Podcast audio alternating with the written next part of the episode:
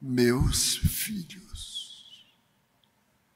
É o zênite e o nádio das nossas especulações.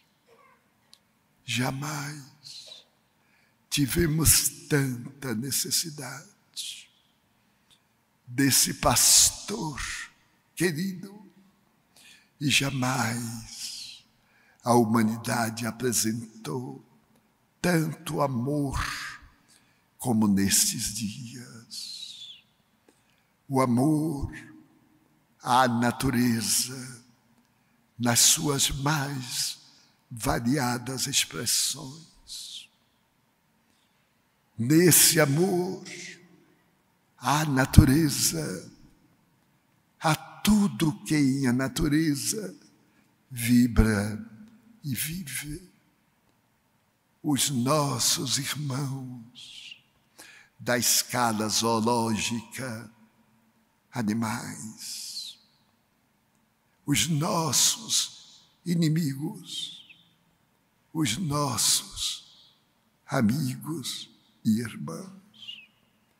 Nunca houve tão bela e nobre consciência dos ditados de Jesus, porque nos não deixou órfãos, permitiu que as luminíferas estrelas caíssem dos céus sobre a terra na escuridão pós-Revolução Francesa, que estimularia o mundo às canções de liberdade pelas Américas, arrebentando os grilhões do colonialismo que a humanidade, de alguma forma, ainda impõe na sociedade carente.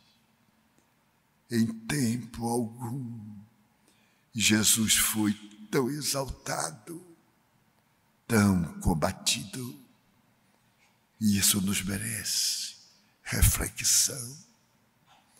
Exultemos e não temamos. A morte não é o fim, é a grande libertadora da escravidão carnal.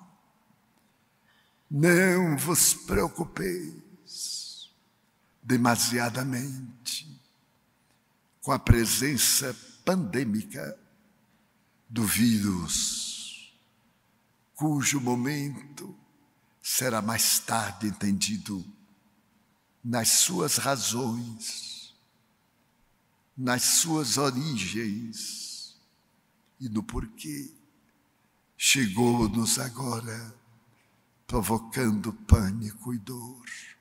Vós, que conheceis Jesus, mantende o respeito às leis, buscando a precaução recomendada pelas autoridades sanitárias, mas não oculteis a mão socorrista aos padecentes.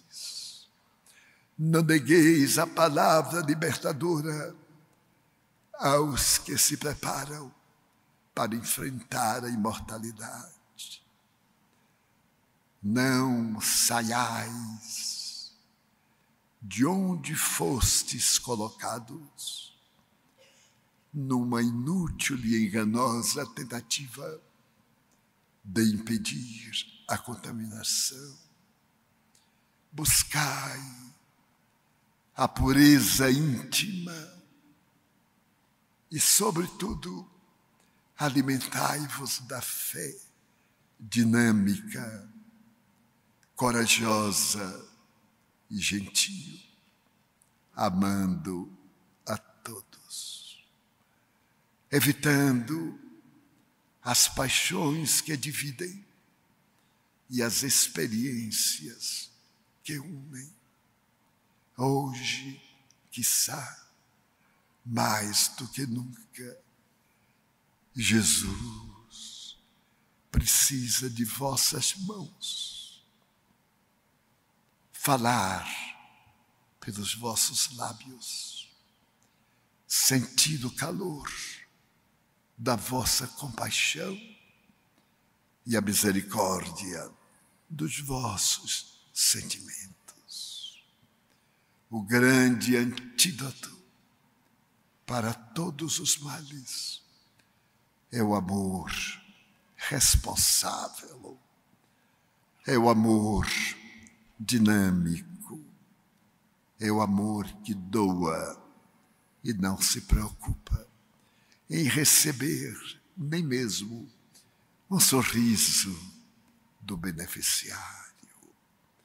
Não penseis que vos encontrais a sós.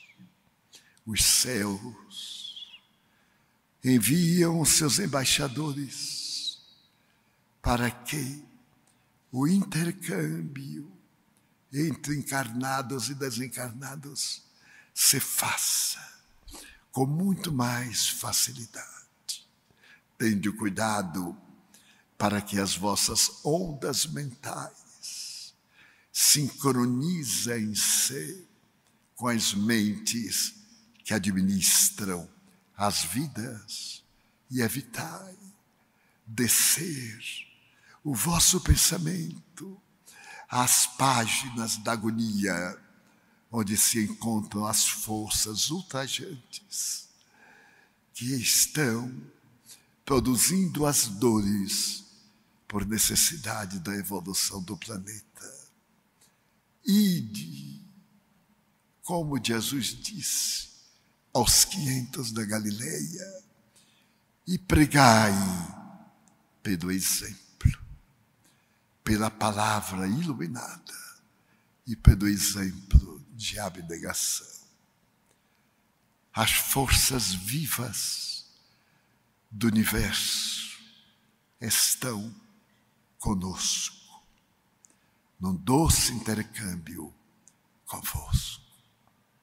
Ide e amai, em nome dos Espíritos Espíritas, nós suplicamos ao Senhor que nos abençoe e nos guarde em paz são os votos do servidor humílimo e paternal Bezerra.